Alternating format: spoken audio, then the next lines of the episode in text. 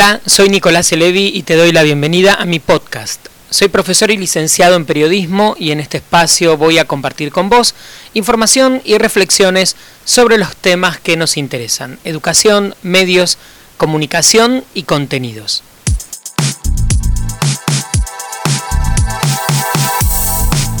Esta vez te comparto un pequeño webinar, clase abierta, encuentro, como quieras llamarlo, en esta oportunidad sobre periodismo, información, fake news y contenidos de mala calidad. De hecho, el título de este podcast es Fake News e Información de mala calidad. ¿Podemos hacer algo? Quiero recordarte además cómo podemos estar en contacto. Me encontrás, como digo siempre, en Instagram, Twitter, Facebook y LinkedIn como arroba Nelevi, N-E-L-E larga y latina. Y en YouTube en mi canal Nicolás Elevi. Si quieres además podés seguir mi proyecto periodístico, se llama El Redondel Periodismo sin lados oscuros, lo encontrás en Spotify y por supuesto en todas las redes sociales. Por último, te recuerdo que estamos en contacto a través de mi correo electrónico nicolaselevi.gmail.com. Ahora sí, fake news e información de mala calidad. ¿Podemos hacer algo? Hola, ¿qué tal? ¿Cómo están? Bienvenidos, bienvenidas a este mi canal en YouTube. Hoy tenemos un webinar, una videoclase, una oportunidad para encontrarnos y hablar sobre un tema que nos interesa a muchos, por supuesto, a toda la gente que se dedica a la comunicación, a los medios, al periodismo. Vamos a hablar de fake news, vamos a hablar de información falsa, noticias falsas. Si es que las podemos llamar noticias, iremos discutiendo un poco sobre este tema que tanto nos preocupa, a ver cómo lo eh, percibimos, cómo lo podemos entender y cómo podemos explicarlos, explicar el, fenómeno de las fake news. Primero, ante todo, la primera idea que deberíamos tener siempre en cuenta em, para saber o no qué es una fake news o poder discutir al respecto es entender que todo lo que se supone que se cuenta y que se dice tiene lo que en periodismo llamamos una fuente. La pregunta del millón, que ahí la tienen, es ¿cuál es la fuente de la información? Em, la verdad, la fuente es quién nos da la información, quién da la información que escuchamos en radio, en televisión, online, en redes, en YouTube, de dónde salió la información. Y como explicamos en cada clase de periodismo, la fuente nunca es un medio, nunca es un diario, nunca es en sí una red. Nadie puede decir que la fuente de la información es Internet o que la fuente de la información es eh, tal diario o tal radio. La pregunta del millón es, a ese diario, a esa radio, ¿quién le dio la información? Por eso, aquí, como pueden ver, lo que dice es que la fuente es una institución o una persona que debe tener peso y debe ser de calidad. Ese es el trabajo que tenemos que hacer nosotros los periodistas todo el tiempo, chequear buenas fuentes y entender que no todas las fuentes tienen la misma calidad, no están a la altura. La pregunta del millón es cada vez que nos llega una información, ¿quién dio la fuente? ¿Es una fuente oficial? ¿Es alguien cercano? ¿Es un especialista en el tema? ¿Sabe de lo que habla? ¿Es una, es una persona que no tiene ninguna, eh, ningún respaldo para ser fuente de la información. Entonces, una primera idea, cuando hablemos de información falsa, fake news, noticias falsas, es siempre pensar quién es la fuente y entender que la fuente nunca es el medio en el que o con el que nosotros nos informamos. En todo caso, ese medio consultó a alguien que le dio información y pudo haber consultado excelentes fuentes o muy malas fuentes. De hecho, está repleto, Internet, medios importantes, eh, cantidad de periodistas que dan malas fuentes o consultan malas fuentes y eso, por supuesto, favorece el hecho de que la información no sea de calidad, sea una información falsa o una información eh, de, mala calidad, no chequeada, no muy sólida. Así que primera idea entonces, siempre ver si podemos identificar quién dio la información y si, y si esa persona que dio la información es creíble y tiene calidad. Y acá les anoté, si no podemos identificar la fuente, hay altas posibilidades de que el contenido sea de mala calidad o eventualmente sea falso. Datos, audios, imágenes que circulan, por ejemplo, cuando vemos placas que dan vueltas en redes sociales, todo esto que la gente mm, envía, repostea, que te envían por grupos de WhatsApp, probablemente sea genéricamente una fake news, información falsa, de muy mala calidad, porque no tenemos forma de identificar eh, cuál es el origen de esos contenidos, quién los dijo, de dónde vinieron, eh, quién los planteó por primera vez, cuáles eh, son las, los orígenes de estos contenidos. Así que la primera idea sería siempre chequear las fuentes, tratar de saber y tener en claro que la fuente no es un medio, no es internet, no es una red, es quién ahí adentro da esa fuente y asegurarnos de que la fuente sea de calidad en lo posible, ¿no? Ese sería, ese sería el trabajo de un periodista profesional, pero como decimos siempre, en las redes está lleno de contenidos que no son producidos por periodistas de calidad, son producidos por vaya a saber quién. Eh, si son falsas, segunda idea, si el contenido es falso, por supuesto, no es una noticia.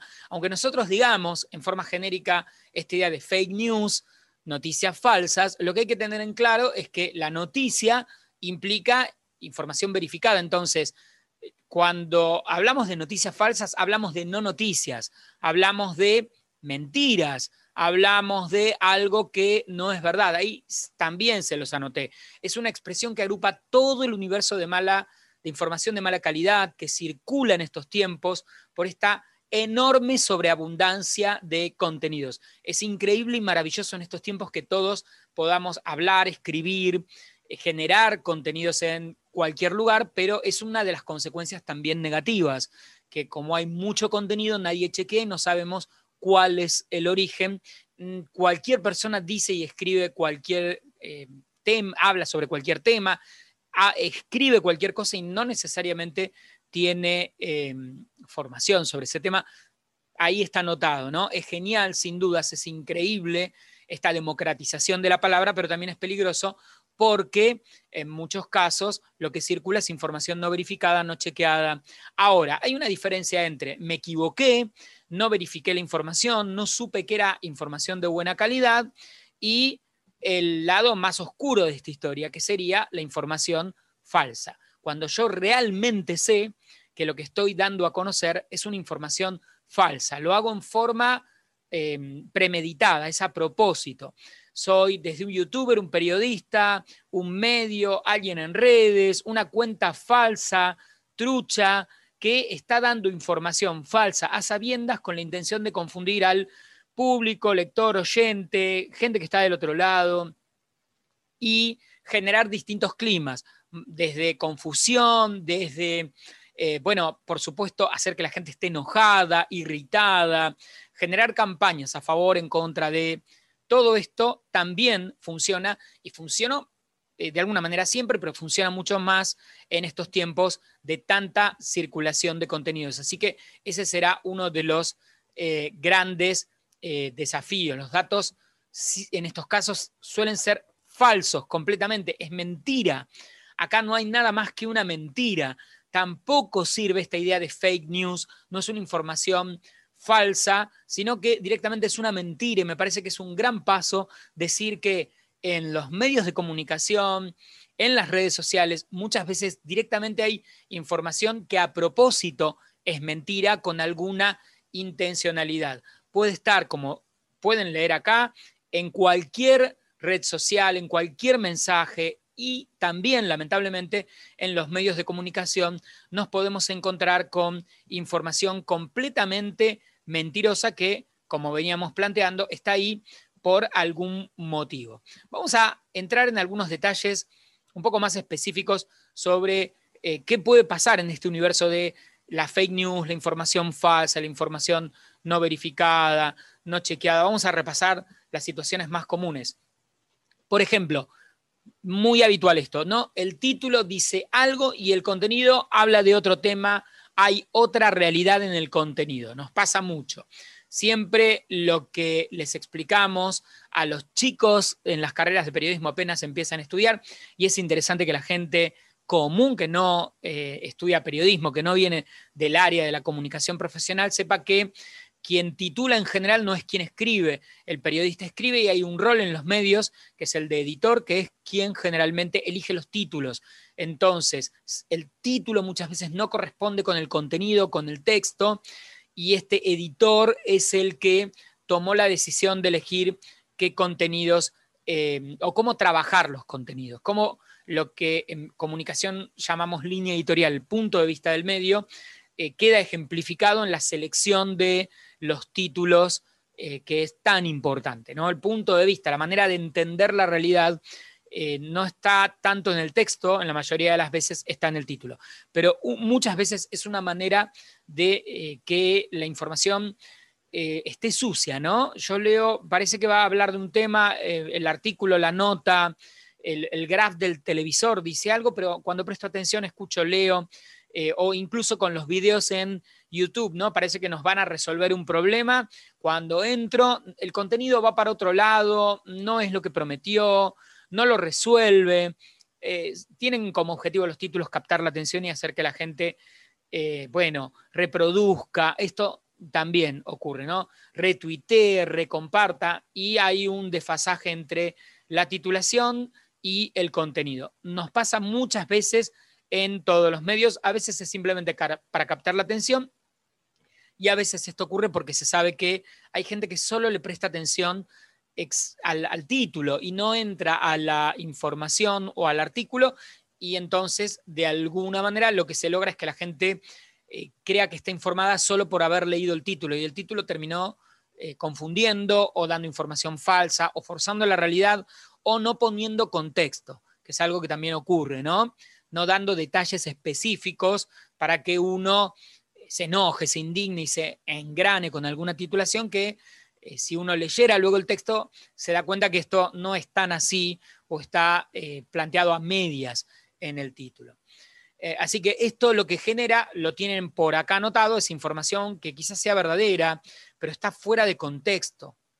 Esto también puede ocurrir tanto con la estrategia de los títulos como eh, la manera en que en los medios y en las redes los contenidos aparecen sacados del contexto, muy apretados, muy resumidos. La información puede, es probable, quizás sea cierto, sean ciertos los datos, pero al sacarlo de contexto, lo que tenemos es que eh, se hace difícil entenderlo.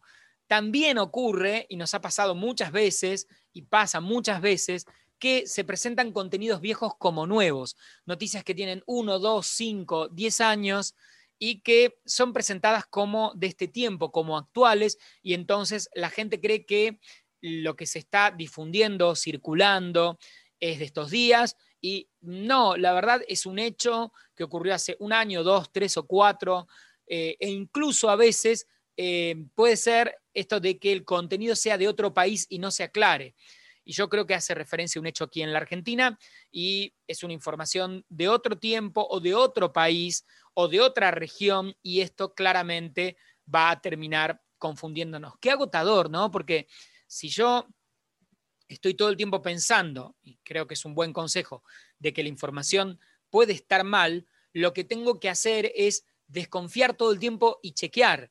¿no? Y es un trabajo para, mm, no para los periodistas, pero también para la gente, para el público, para las personas comunes que todo el tiempo deberían estar pensando, ¿y si esto no es de ahora? ¿Y si es de otro momento? ¿Y si está sacado de contexto? ¿Y si el título es otro? Bueno, es todo un desafío, el título no es lo que dice el cuerpo, bueno, tengo que leer todo para entenderlo, es muy agotador y nos lleva mucho tiempo y en estos momentos en los que la gente está tan a las corridas, se informa rápido, entra a redes, mira Twitter, mira algún video que le llama la atención en YouTube, lo que ocurre muchas veces es que no tenemos tanto tiempo ni tanta energía, ni sabemos muy bien cómo hacer para verificar la información y bueno, decimos, si está en Internet debe ser verdad, si lo dijo tal o cual medio o está publicado en tal o cual medio, tal periodista debe ser verdad, eh, hay que aceptar que eh, puede ser mentira. Hay que empezar pensando en que quizás lo sea. Qué terrible. Es muy agotador, sin dudas. Eh, sigamos con algunas ideas más para tratar de entender este complejo tema de la información falsa. Las imágenes están trucadas. Clásico, ¿no? La imagen está alterada. Vemos una imagen en una fotografía, en un video. Hoy en día es súper sencillo y accesible para cualquiera alterar información. A veces puede ser que estén trucadas o alteradas por error. Quiero decir que acá se intentó hacer corregir algún detalle y el, editor se equivocó, el que hizo la fotografía se equivocó. Eh, a veces esa alteración, ese trucaje es a propósito y el público cae, cae, consume o acepta esa imagen como una verdad, pero está trucada, sea en imagen, en fotografía, en video, entonces se vuelve súper importante pensar que es una posibilidad, muchas de las fake news o de la información falsa que circula implica trucajes en las imágenes eh, o incluso se truca directamente eh, una noticia, ¿no? El texto es de un lado, el título está alterado, el videógrafo está alterado, que pasa muchas veces con las capturas teóricamente de noticieros o de programas informativos y que circulan y la gente lo cree. Y la verdad, eh, hubo una alteración en el videograf hay una cantidad de software que permiten borrar letras, escribir nuevas, hacerle decir a alguien algo que no dijo, ni que hablar de las alteraciones de rostros o de voces. Hay múltiples posibilidades con la tecnología hoy, así que tendríamos que pensar que es una clara posibilidad este tipo de trucajes. Otro Em, riesgo de la información falsa, noticias falsas, información de poca calidad, es que las imágenes que encontramos en un artículo, en una nota, eh, en algún lugar, no tienen nada que ver con aquello que se está contando. Puede pasar en medios online, diarios, televisión o redes. Por ejemplo, imágenes de archivo. Es algo bastante común. No tengo imágenes nuevas, no tengo imágenes de este momento, entonces voy a usar imágenes viejas de archivo que tienen que ver con el tema o que tienen que ver con el contexto, pero no con la noticia concreta que estoy diciendo. Estoy hablando de un hecho actual, pero como todavía no tengo imágenes, voy a un archivo y busco una fotografía que se parezca, la imagen de alguien eh, que esté involucrada, pero no es de ahora, eh, o una imagen que hable del mismo tema, aunque no sea eh, de este momento concreto. Por ejemplo, voy a hablar de algún tipo de accidente específico de un avión, todavía no tengo imágenes, quiero ilustrar el, tema en mi cobertura periodística, vamos a buscar un archivo, eh, una fotografía o una imagen, un video de un accidente eh, de un avión de hace 2, 5, 10 años. Y la gente cree que ese es el accidente del que estoy hablando. Acá lo correcto sería decir imagen de archivo, que en televisión, en gráfica, en medios, yo en, redes, cuando uso una imagen que no tiene que ver con aquello de lo que estoy hablando, lo ideal sería aclararlo, decirle a la gente, esta imagen no es de lo que estoy hablando, es de archivo, es para contextualizar, es para que quede un poco más claro, es para eh, informar y avisarle a la gente o darle una idea a la gente de qué, está, eh, de qué estamos hablando. Y acá se los digo, a veces esto ocurre a propósito, eh, para justamente engañar o confundir al público y a veces es un error de los medios o de los periodistas. Errores que eh, tienen que ver con muchas, muchas oportunidades, la manera en que trabajamos los periodistas con menos tiempo del que nos gustaría tener, eh, poca gente en los medios para poder resolver todo lo que hay que resolver. Así que son situaciones relativamente, lamentablemente, relativamente comunes. Igual es mucho más liviano, menos grave que sea un error, a que sea algo hecho con la intención de confundir a la gente y de eh, desinformar. Otro error, otro clásico, usar una palabra por otra. Es muy importante la selección de las palabras. No todas las palabras significan lo mismo. Los medios a veces no usan la palabra correcta, usan otra que le da más intensidad o más emoción o incluso algo de eh, punto de vista. No es lo mismo decir ordenar que pedir o decir. El presidente dijo que el presidente ordenó o reclamó o se quejó. La selección de la palabra marca muchas veces la manera en que el medio o el periodista interpreta la realidad y a veces también podría, podría utilizarse para que la gente tenga una sensación distinta a, lo que, a, a la realidad es una manera de forzar un poco ¿no? el hecho. Eh, lo mismo, ahí les anoté otro ejemplo, usar la palabra accidente o incidente. ¿sí? Eh, pasa mucho, lo, vemos cuando hay situaciones, eh, enfrentamientos, una situación de represión policial, algo que es bastante común, la policía tiene dentro de sus posibilidades la de reprimir, que sería tratar de controlar una situación. Se llama represión esa palabra, pero muchas veces se reemplaza por incidentes. La policía reprimió una manifestación, técnicamente ese es el término. Eh, después podemos discutir si fue bueno o malo que reprimiera, qué opinamos, si estamos de acuerdo o no, si era lo que había que hacer o no, incluso cómo lo hizo. Pero a veces los medios eligen usar incidentes o enfrentamientos cuando la palabra es otra. Y esto ocurre en, muchas, en muchos casos todo el tiempo, a decir verdad, en las noticias nos encontramos con este tema de usar una palabra que es parecida, pero no la correcta, y que de alguna manera entonces puede confundir. Otro, eh, otro lado de esta historia de la desinformación o las fake news es este desafío de la parodia que está fuera de contexto.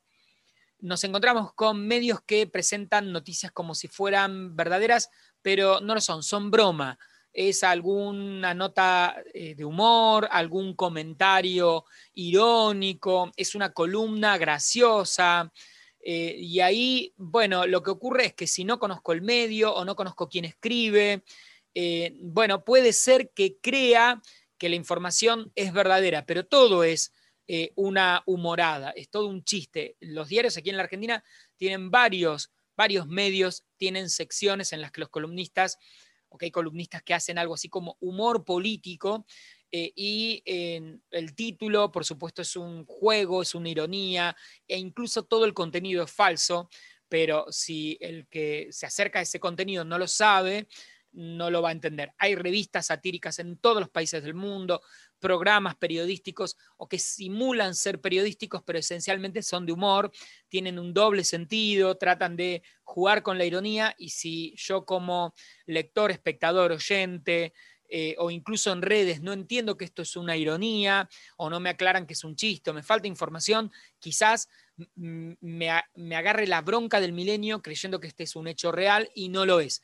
Es totalmente eh, una eh, información, no es que es falsa, es que, se, es que era ironía y nadie me avisó. Lo hicieron, eh, a veces, ojo que a veces hay gente que hace circular estos artículos que son falsos, tratando de que la mayoría de la gente que los lee crea que son verdaderos. Y hay gente que, si no los conoce o no conoce al autor o al medio, va a caer en esta especie de trampa. Y ahí aparecerá el tema importante de los, los que llamamos trolls, cuentas falsas en Internet. ¿Y por qué hay fake news? Por supuesto, para ganar dinero, porque muchas veces eh, mucha gente hace dinero de la información falsa, capta público, eh, capta seguidores, eh, capta clics que llevan a la gente a distintas páginas. Consolidar público fanático, algo que ocurre mucho en los medios en estos tiempos. Hay mucha gente que está fanatizada y las fake news buscan estos públicos como muy enseguecidos. También eh, para provocar o hacer enojar al público, que es lo que ustedes pueden leer acá en la pantalla, o para hacer campañas a favor o en contra de alguien o de algo, puede ser para hablar en contra de un político o a favor de un político, de un gobierno, de la oposición, de una empresa, de una persona. Así que las fake news muchas veces son estrategias que permiten que algunos eh, se beneficien o se perjudiquen. Habrá que verlo en cada caso a quién benefician esas fake news, a quienes eventualmente perjudican. Así que la construcción de contenidos falsos también tiene que ver con gente que saca rédito, hace negocios a partir de eh, todo esto. Esa sería una alternativa, ¿no? La alternativa de engañar o de confundir para sacar dinero. Pero también puede ser por errores, por falta de capacidad profesional, por falta de tiempo, para hacer bien el trabajo. ¿Y quiénes son los que eh, construyen muchas veces estas informaciones falsas? Los periodistas, los medios, todo mal, porque somos los que nunca deberíamos hacer esto. Estamos formados y tenemos todas las herramientas justamente para dar información de calidad y ese es nuestro compromiso con el público, con los lectores, con los oyentes. Eh, así que todo mal si un periodista genera malos contenidos, incluso por falta de tiempo, no hay excusa, si somos periodistas o, somos un medio y lo hacemos, está todo mal. A veces también hay cantidad de empresas que se dedican a eso, ¿sí? granjas de trolls, cuentas falsas, que eh, se dedican a arruinar reputación o a tratar de defender reputación a través de información falsa, como decíamos recién, de empresas, personas, políticos, gobiernos, oposiciones, no importa. Y en muchos casos, gente común que milita en un partido político o políticos en sí para desprestigiar a unos o a otros, o internas entre empresas, no importa. Eh, podemos discutir eh, un rato largo, pero está lleno de gente que se dedica a hacer fake news a propósito porque tiene muy en claro que algo ocurre cuando eh, la gente las cree. Y en general lo que ocurre no termina de ser para nada bueno. ¿Qué es lo que ocurre? Vamos a repasar qué puede ser que esté ocurriendo. Por supuesto, se instala en la gente ideas que no son correctas, que no son ciertas. Esas son las consecuencias, estas son algunas de las consecuencias de las fake news, de la información falsa, de la desinformación o la información de baja calidad. Que la gente crea algo que se aleja de la verdad. Muchas veces también apuestan al miedo eh, o a la sensación de que eh, todo va a estallar o que está todo mal o que nos están engañando.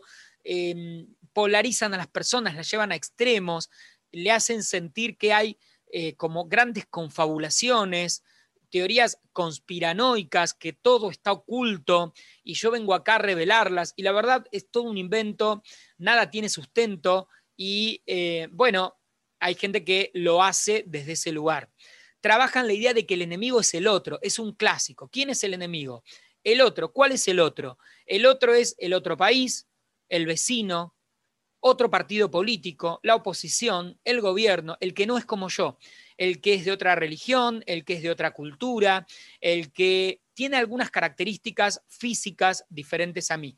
La cultura del odio, que cada vez crece más y en algún nivel crece más porque las fake news eh, tratan de instalar esta idea de que el riesgo es el otro, el que no es como yo, eh, y con el que no me tengo que entender ni ponerme de acuerdo en absolutamente en nada son un riesgo para mi vida, para mis costumbres, para mi país. Y bueno, a partir de acá, por supuesto, vamos a decir que la fake news, la información falsa, como pueden leer, acá, fomentan la violencia entre las personas, en las comunidades, llevan al extremo, generan angustia. Es terrible todo lo que puede ocurrir cuando la gente cae en esta guerra psicológica que a veces se monta desde la información falsa para que tengamos esta sensación de que eh, yo soy el bueno y el otro es el malo automáticamente, independientemente eh, con cuál sea el criterio. Eh, y nos ponemos cada vez más tensos, más nerviosos, más intolerantes. La pregunta será, ¿a quién beneficia que estemos cada vez más tensos, más nerviosos y más intolerantes? Sin dudas, las fake news colaboran con este clima. Vamos con algunas ideas más. ¿Cómo evito caer en estas trampas? Dudo, dudo y dudo y dudo. Tres veces dudo o más. Chequeo la información con varias fuentes. Me pregunto si esa fuente, esa información que estoy, que estoy consumiendo, que recibí, que me llegó, es valiosa, es creíble. Eh, también trato de pensar si aquel que da la información es especialista o no en su tema es un economista hablando de economía, es un economista hablando de salud, es un ingeniero hablando de, eh, de barcos, pero no sabe nada de barcos, es un meteorólogo hablando de eh, zapateo americano. Mm, bueno, acá que hablamos de zapatos, ¿no? Zapatero a, sus zapatos. Y muchas veces em, caemos en esta idea, porque si bien todo el mundo puede hablar de lo que quiere, está bueno, hay que tener en claro que hay gente que habla, pero no sabe de lo que habla deberíamos discutir eh, este, este peligro de que cualquiera diga cualquier cosa aún sin saber demasiado de qué está hablando. Si no sé de dónde viene la información, cada vez que nos llega algo por eh, redes o por WhatsApp, si no tengo idea de dónde viene la información, no es que mi tío es la fuente, o mi abuela, o mi papá, o un amigo que me envió el dato, eh, o el audio, Eh, no, lo que tengo que saber es de dónde viene la información. Aunque parezca verdadera, puede ser falsa. Aunque parezca una captura de una noticia, puede estar alterado. Entonces, si no puedo identificarlo y chequearlo por mí mismo, el origen de la información, evito hacerla circular porque probablemente haya algún nivel de información falsa en ese contenido. Siempre acepto que incluso en los grandes medios puede haber información de mala calidad, fake news, información sin chequear por, otra vez, errores o por, bueno, mala intención. No alcanza, nunca alcanzó a lo largo de la historia de los medios, no alcanza con decir, lo escuché en la radio, tiene que ser verdad, lo leí en un portal de noticias, tiene que ser verdad, lo dijo alguien, tiene que ser verdad. No alcanza con eso. Puede ser que le demos cierta credibilidad, pero tengamos en cuenta que algo pudo haber salido mal. Entonces, eh, es interesante que em, pensemos la posibilidad de que aun cuando em, la información venga de alguien que nos parece creíble, puede em, haber errores o ser falsa o estar eh, alterada por algún motivo o que pueda haber alguna intencionalidad y entonces, por las dudas, dudo y trato eh, de chequear. Como digo siempre, que alguien escriba un, eh, escriba un libro, tenga un blog, un canal de YouTube, no lo vuelve un especialista en un tema, no significa que lo que diga sea verdad o sea cierto. Puede ser que esté dando opiniones y está buenísimo. Es central entender que una opinión sobre cualquier tema es solo una opinión, no necesariamente ni una verdad, ni una realidad, ni eh, un dato contrastado o chequeado. Es una opinión y bienvenidas las opiniones, pero a no darle más espacio que el que tienen que tener. Son opiniones, y las podemos escuchar, pero ubiquémoslas siempre en nuestra cabeza como puntos de vista y opiniones, no como verdades sagradas, ¿sí? que, como veníamos planteando, definitivamente eh, no lo son.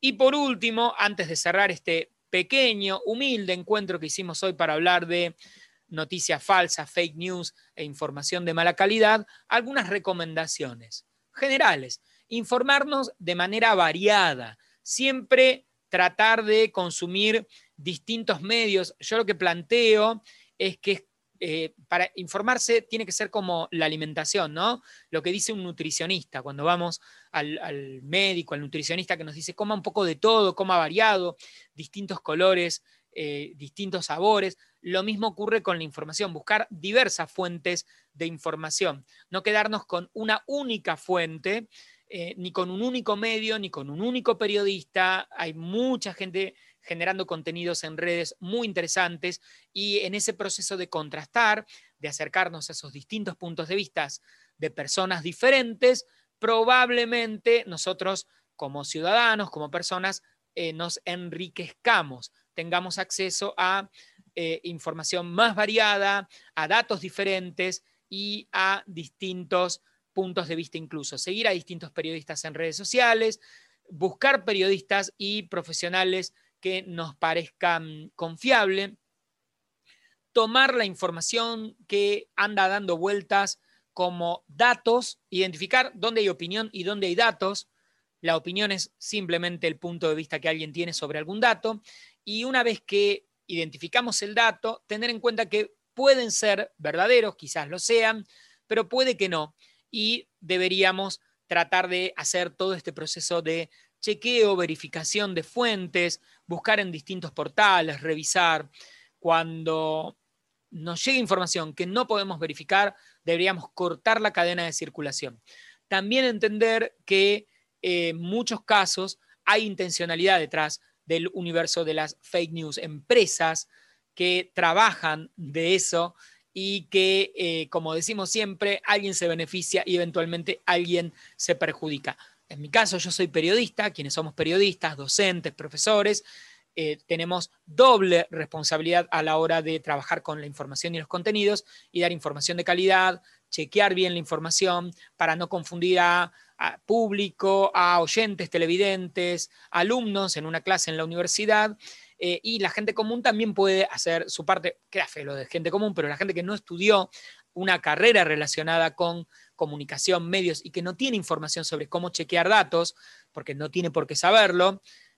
la verdad, los que estudiamos este tipo de carreras, sabemos cómo buscar y verificar la información. Yo la recomendación que te daría, si no es tu área, si sos contador, ama de casa, te dedicas, tenés un comercio, no importa que te dediques, pero no tenés por qué saber cómo verificar información.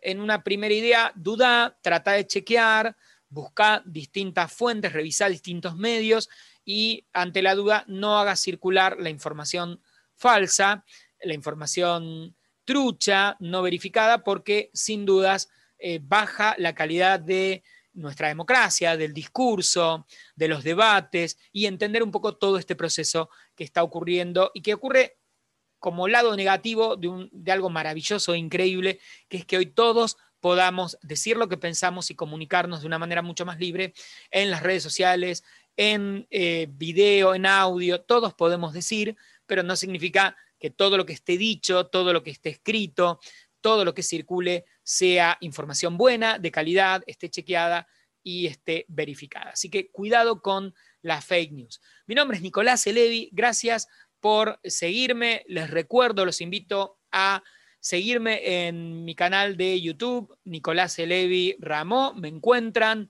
youtube.com barra Nicolás Elevi Ramó y en Twitter, Instagram y en todas las redes arroba Nelevi. Así me encuentran y nos estamos viendo en un próximo video con algún otro contenido, webinar, videoclase eh, o como quieran llamarlo.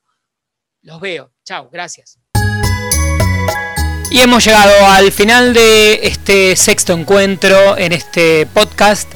Los estoy viendo en el próximo. Gracias por estar del otro lado. Cualquier cosa me escriben. Besos. Nicolás por aquí.